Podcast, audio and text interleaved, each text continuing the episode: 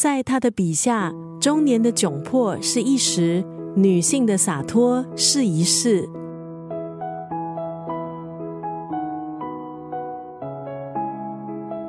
今天在九六三作家语录分享的文字，出自这本书《了不起的中年妇女》。这本书的作者格十三，本名是张贝，三十五岁的时候跨界从商界转型为自媒体人。他的公众号格十三拥有百万粉丝，被读者称为中年妇女代言人、中年挚友、人间指南，率直、犀利、接地气。迅速引起女性读者的一致共鸣。在书里，她写出了你和我，还有其他女性朋友们生活中的各种琐碎，嬉笑怒骂间轻谈甘苦。因为只有中年妇女最懂中年妇女。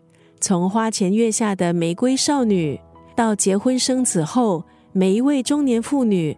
不都是经历了自己都难以置信的成长，个个变成了钢铁战士。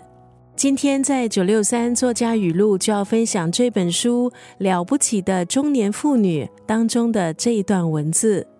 看多了也就那么回事，你不把它云淡风轻的带过，还准备留着当下酒菜吗？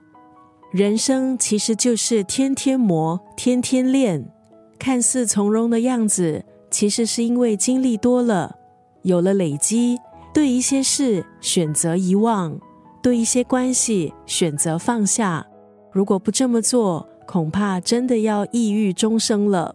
看多了也就那么回事，你不把它云淡风轻的带过，还准备留着当下酒菜吗？